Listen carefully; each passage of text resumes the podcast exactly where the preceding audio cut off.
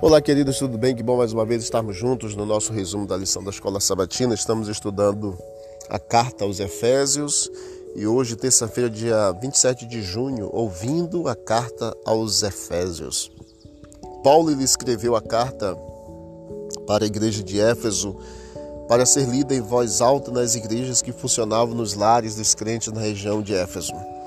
Nos anos transcorridos desde a sua partida, o movimento cristão em Éfeso cresceu e o número de igrejas também se multiplicou. Para aqueles primeiros crentes, teria sido um evento importante ter entre eles Tíquico, representante do fundador Paulo, compartilhando uma carta dele.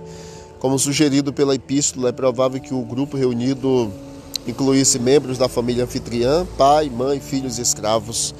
Naquela época, uma família também incluía outros patrocinados pessoas livres que dependiam do dono da casa para o apoio e para a proteção, e até mesmo fregueses. Portanto, pode ser que esses também estivessem presentes, bem como membros de outras famílias. Você vai observar na carta a Efésios dois grandes grupos, né, bem distintos. Do capítulo 1 ao capítulo 3, você vai perceber exatamente a parte teórica dessa carta, e do capítulo 4 até o capítulo 6 você vai perceber a parte prática da carta. E essa carta era para ser lida nas igrejas, em especial em Éfeso, em voz alta, para que as pessoas pudessem compreender de fato o que estava ali escrito.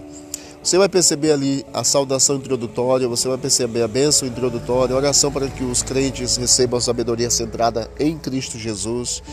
Uma vez espiritualmente morto, agora exaltado com Cristo, criação da igreja por Cristo a partir de judeus e gentios, Paulo como pregador de Cristo, de Cristo aos gentios, oração para que os crentes experimentem o amor de Cristo, o, o apelo né, que a unidade da igreja inspirada no Espírito Santo, a vida nova é, que alimenta exatamente essa unidade que é a vida em Cristo, andar em amor, luz e sabedoria, praticar a vida nos moldes de Cristo na família cristã, permanecer juntos, a igreja como um exército de Deus, em Efésios 6, e a saudação de encerramento, capítulo 6, verso 21 a 24.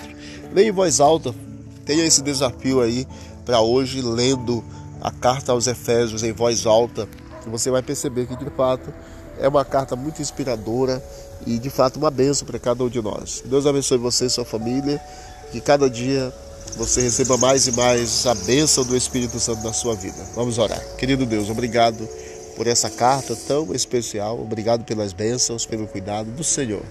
Continue conosco, Senhor, nos dando sabedoria, compreensão da tua palavra, em nome de Jesus. Amém. Deus abençoe a todos e vamos que vamos para o alto e avante.